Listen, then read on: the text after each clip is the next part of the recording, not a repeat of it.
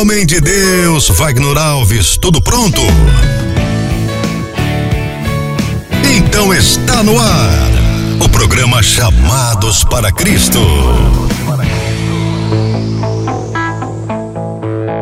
E aí, tudo bem com você? A paz do Senhor Jesus. Sou Wagner Alves e começa agora mais um episódio do Chamados para Cristo de hoje. E hoje vamos falar acerca de tribulação. O que é uma tribulação?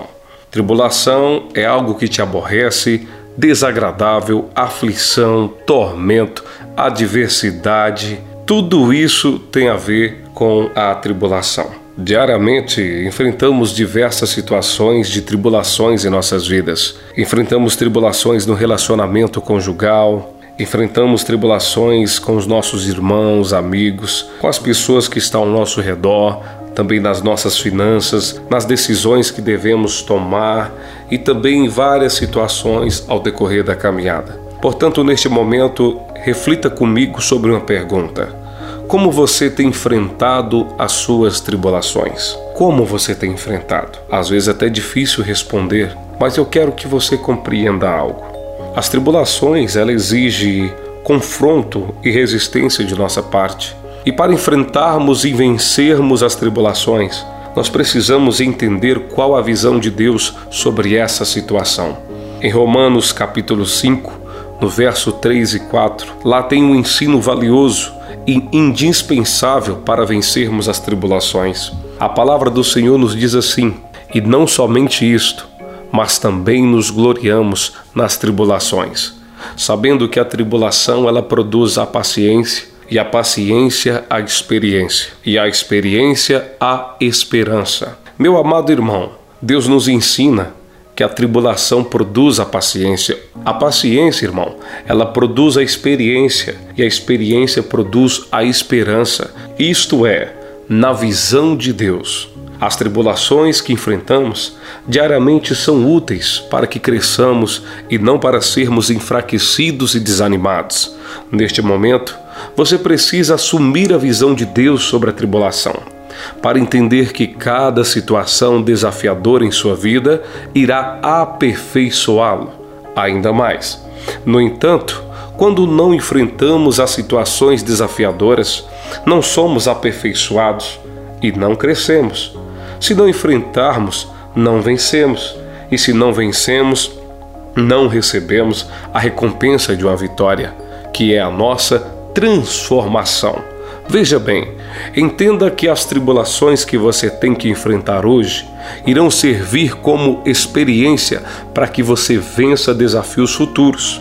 Davi ficou muito conhecido por ter vencido o gigante Golias. Você conhece muito bem essa passagem. Davi vencendo o gigante Golias. Porém, essa não foi a primeira tribulação a qual Davi enfrentou. Veja, quando Davi foi enfrentar o gigante que estava há 40 dias afrontando o exército de Deus vivo, Davi disse ao rei Saul que quando estava apacentando as ovelhas de seu pai, ele passou por duas situações de muita tribulação. Que situações foram essas, irmão Vaguinho?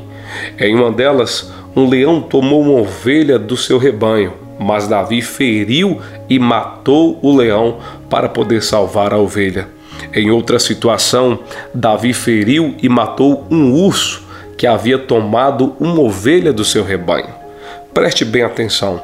Essas duas tribulações permitiram que Davi tivesse a certeza de que Deus lhe daria vitória sobre o gigante Golias, mesmo que isso parecesse improvável aos olhos de todos os homens que estavam naquele lugar de confronto, naquele local e naquele dia. As tribulações anteriores de Davi produziram nele a paciência, trazendo a ele experiência e, consequentemente, gerando a esperança de novas vitórias. Davi disse a Saul: O Senhor me livrou das garras do leão e das do urso.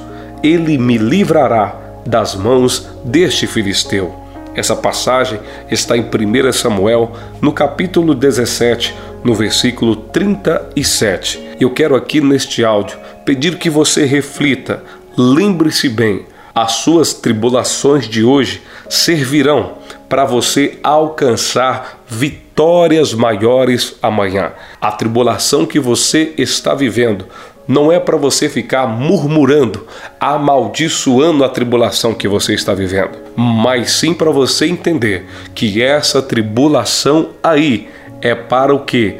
Para poder te preparar para você alcançar vitórias maiores amanhã. Em meio à tribulação, adore ao Senhor.